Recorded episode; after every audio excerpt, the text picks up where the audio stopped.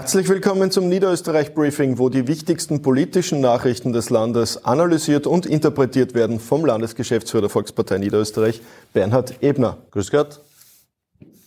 Beginnen möchte ich bei der Gemeinderatswahl in Leitzersdorf und dabei zwei Punkte hervorheben. Das erste ist die absolute für die Volkspartei und das zweite ist die absolute für die Volkspartei trotz des Antretens der MFG.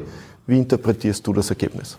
Naja, zu Beginn muss ich natürlich ein großes Danke sagen an unser Team in Leitzersdorf, an der Spitze unsere Bürgermeisterin, die Sabine Hopf, die wirklich mit einem immensen Einsatz jetzt im Wahlkampf gearbeitet hat, aber auch schon davor.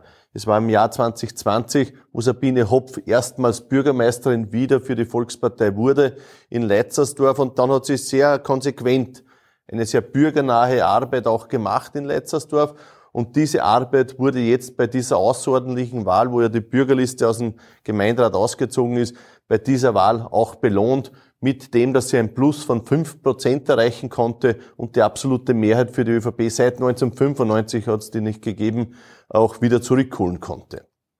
Auf der anderen Seite hat es neue Listen gegeben, die MFG ist angetreten und was man schon sehen konnte, ist, dass regionale Themen und Bürgernähe in dem konkreten Fall auch wirklich belohnt wurden, dass es wirklich gelungen ist, die Menschen davon zu überzeugen, dass der Weg für Leitzersdorf der richtige ist und dass selbst dann solche Gruppierungen wie die MFG in Wahrheit auch nicht viel punkten können, sondern ein Mandat erreichen konnten, genauso viel wie die SPÖ und die FPÖ auch. Am Wochenende gab es noch eine andere Wahl, nämlich die Ärztekammerwahl. Es da wieder zwei Fragen. Also wie funktioniert die und was kann man eigentlich über das Ergebnis sagen? Das habe ich nicht ganz interpretieren können. Na, es ist ein sehr komplexes Wahlsystem, weil in den einzelnen Kurien die Wahlen passieren und dann die Mandate umgelegt werden.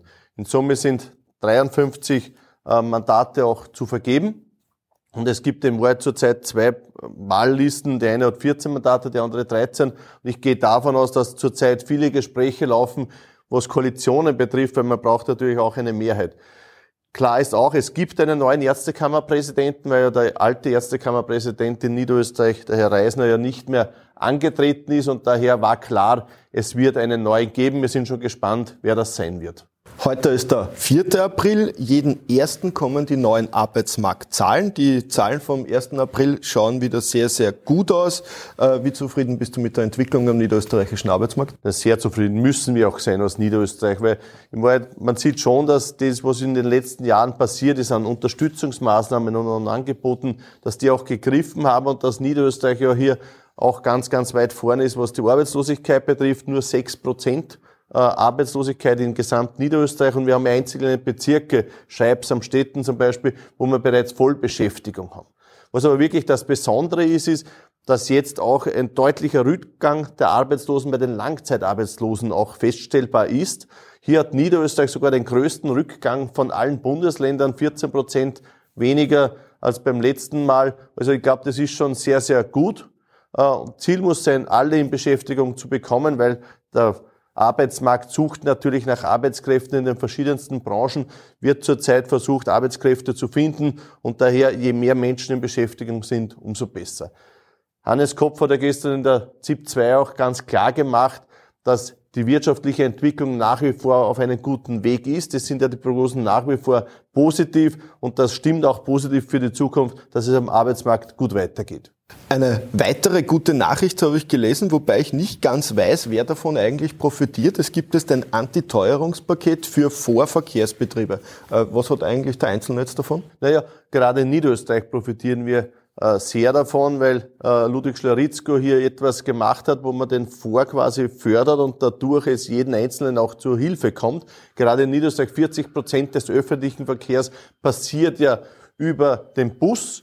Und somit, wenn man da einen Spritausgleich macht, hilft man jedem Einzelnen, dass die Preise stabil bleiben und dass hier auch, auch Sicherheit, was die Preisentwicklung betrifft, gegeben ist. Das heißt, für die Buspendler, für die Busfahrer wird der Preis nicht teurer werden. Ja, wir bleiben heute offensichtlich bei nur guten Nachrichten. Eine habe ich gelesen, nämlich, dass bald die Osterferien passieren Und im Kurier steht zum Beispiel, dass man in Niederösterreich viele Ausflüge machen kann. Und in der Heute habe ich gelesen, dass es bereits 200.000 Familienpassinhaber gibt, äh, wo es ebenfalls viele Vergünstigungen gibt. Jetzt habe ich eine Frage an dich. Äh, nutzt du den Familienpass und wohin geht's für dich in die Osterferien? Ja, zu Beginn, also wir haben ja letzte Woche eine Pressekonferenz auch dazu gegeben, wie wertvoll und wichtig der Tourismus in Niederösterreich ist und wie positiv sich dieser auch entwickelt. Hier haben wir auch die Niederösterreich-Karte erwähnt. Und jetzt gibt es eine zweite Ebene, nämlich den Familienpass, den niederösterreichischen Familienpass, äh, wo ein ähnliches System ist, wo man mit dem Familienpass begünstigt auch Eintritte und dergleichen mehr nutzen kann für seine Familie. Wir haben natürlich auch einen Familienpass für unsere Tochter und nutzen den immer wieder, wenn wir zum Beispiel den Tierpark Haag besuchen oder auch das Landesmuseum besuchen. Also gibt es viele Möglichkeiten, über 500, wo man mit dem Familienpass auch dann Angebote nutzen kann. Ja, und mit eigentlich nur guten Nachrichten, zumindest aus Niederösterreich, wünschen wir allen eine schöne Woche. Schöne Woche, Wiederschauen.